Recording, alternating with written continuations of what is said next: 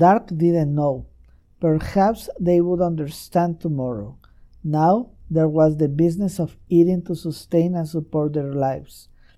Watching Dark was like seeing a lizard forever flickering its pink tongue, forever hungry. Pale children ran on all sides of them.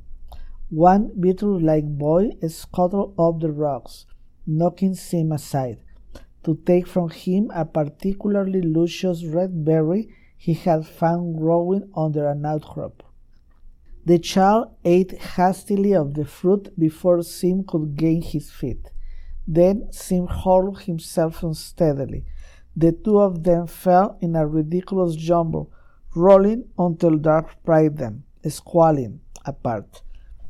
Sim bled. A part of him stood up like a god and said, This should not be. Children should not be this way. It is wrong. Dark slapped the leer intruding boy away. Get on, she cried. What's your name, bad one? Chion, laughed the boy.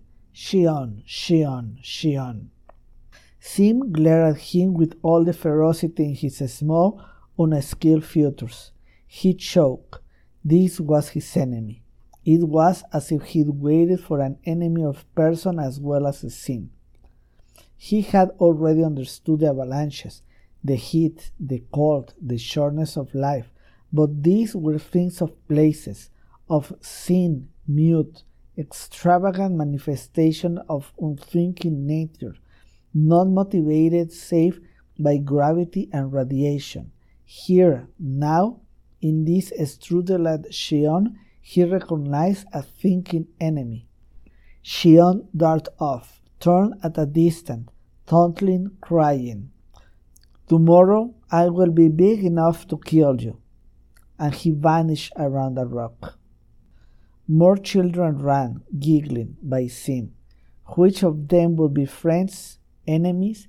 How could friends and enemies come about in this impossible, quick lifetime?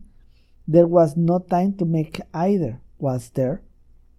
Dark, as if knowing his thoughts, drew him away.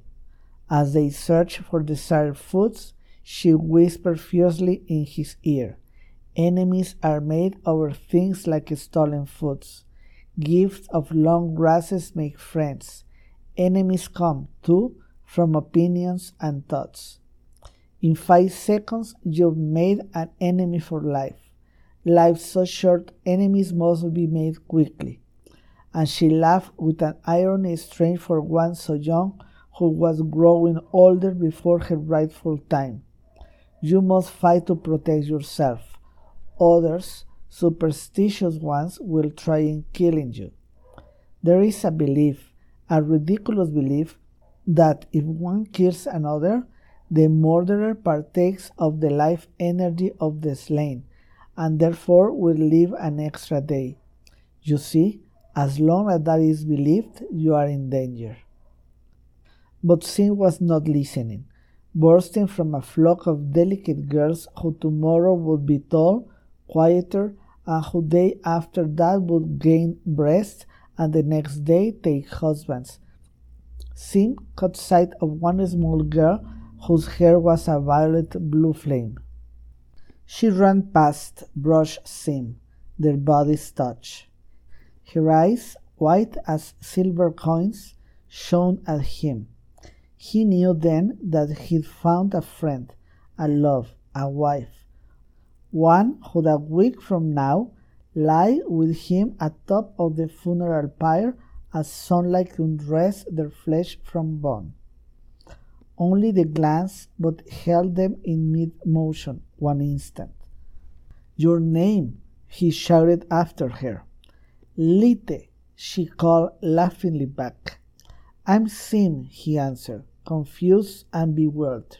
Sim, she repeated, flashing on. I'll remember. Dark nudged his ribs. Here, eat, she said to the distracted boy. Dark nudged his ribs. Here, eat, she said to the distracted boy. Eat, or you'll never get big enough to catch her. From nowhere, Chion appeared, running by. Lyte, he mocked, dancing malevolently along and away. Lyte, I'll remember. Lyte, too. Dark stood tall and Reed slender, shaking her dark ebony clouds of hair sadly.